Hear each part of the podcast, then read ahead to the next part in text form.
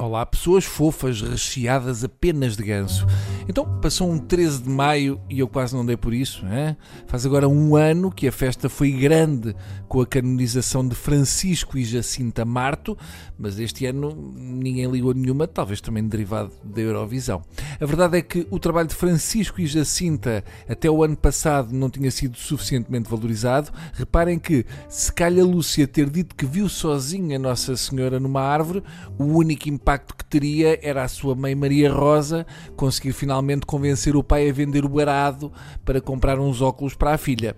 Ter duas testemunhas é essencial se queremos ser credíveis, quer seja em manifestações de natureza transcendental, divórcios ou acidentes de trânsito. Os irmãos Marto, ao contrário do que o nome pode fazer crer, não eram trapezistas, ficaram famosos por fazer parte do grupo de pastorinhos mais conhecido como os Videntes de Fátima.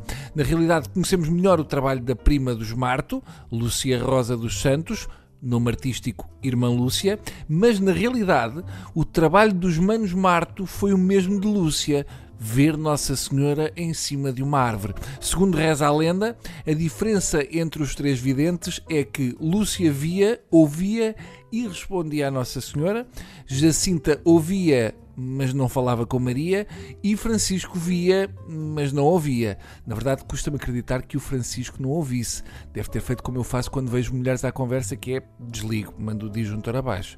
Francisco, segundo a sua prima Lúcia, era um rapaz calmo e com jeito para a música, nomeadamente para o pífaro isto dito por uma prima dava uma canção do Kim Barreiros. Eu tenho pena que assim tenha acontecido. Se Lúcia diz que o primo era muito dotado para a música, Nossa Senhora pode ter dado cabo de uma carreira musical. Estamos a falar de uma vidente que marcou o nosso país e que aponta futuro na música para o primo.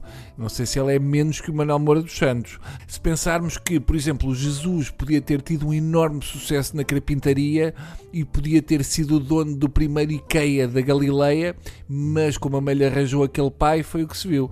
Chegamos à conclusão que, não me levem mal pessoas que têm o culto mariano, Maria parece a Yoko Ono da malta com sucesso.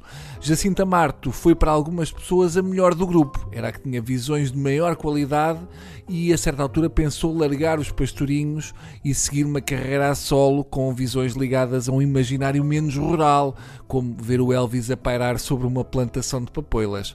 Eu confesso que o Francisco Marto sempre foi o meu favorito, era um miúdo de 9 anos e eu aposto que preferia ter ficado a jogar à bola do que ter sido beatificado. Ainda aqui há uns anos, quando por razão de álcool a mais fui visitar o Museu de Fátima, foi o boneco de cera do Francisco que eu roubei. Está na entrada de minha casa com uma bandeja para pôr as chaves e é um sucesso. Bom, por hoje é tudo e agora vou, vou para o carro de joelhos em penitência. Adeus.